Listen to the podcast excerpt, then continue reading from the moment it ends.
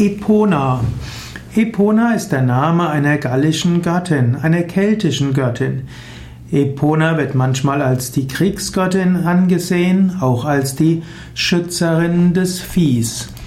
Epona, hm, manchmal auch äh, Epana genannt, wird äh, insbesondere verehrt.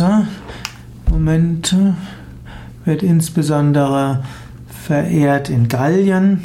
Die Epona wurde zur Zeit der Kelten verehrt, aber auch in der Zeit der römischen Zeit, also die Gallorömer haben auch Epona weiter verehrt. Es gibt viele Weihschriften für die Epona.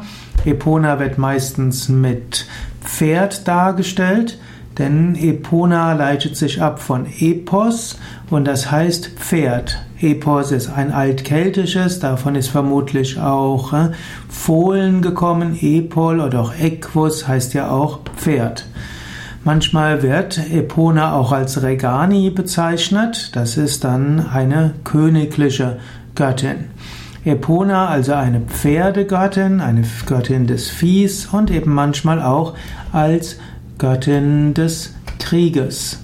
Epona ist auch die Göttin für die Fortbewegung, sie ist auch Fruchtbarkeitsgöttin und sie ist die Beschützerin der Fauna und der Flora.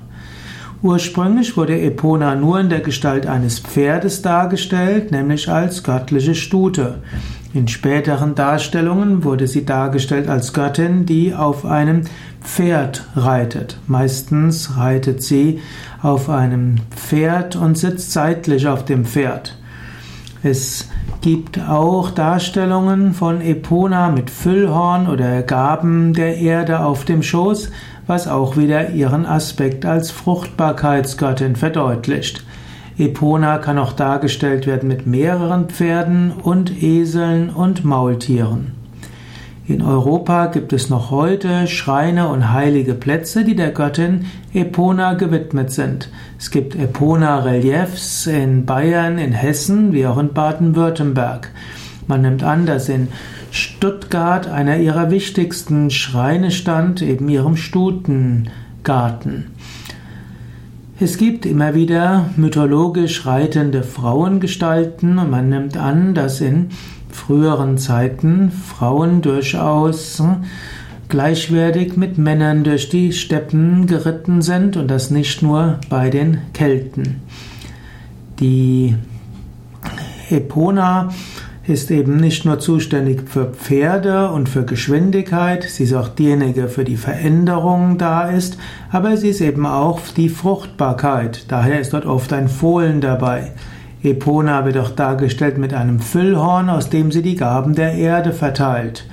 Als Gaben der Epona gelten auch Getreideähren und Früchte, eben auch Äpfel. Durch ihre Beziehung zum Pferd gilt Epona auch als Göttin der Anderswelt. Epona ist die Führerin ins Jenseits und zur Wiedergeburt. Das Pferd ist ein Totemtier und Krafttier schamanischer Fähigkeiten. Und so soll Epona auch die Schlüssel zu den Türen in die Unterwelt besitzen und hüten. Epona steht auch für Schutz und Geborgenheit. Ja, sie hat auch Heilungs- und Wiedergeburtsaspekte.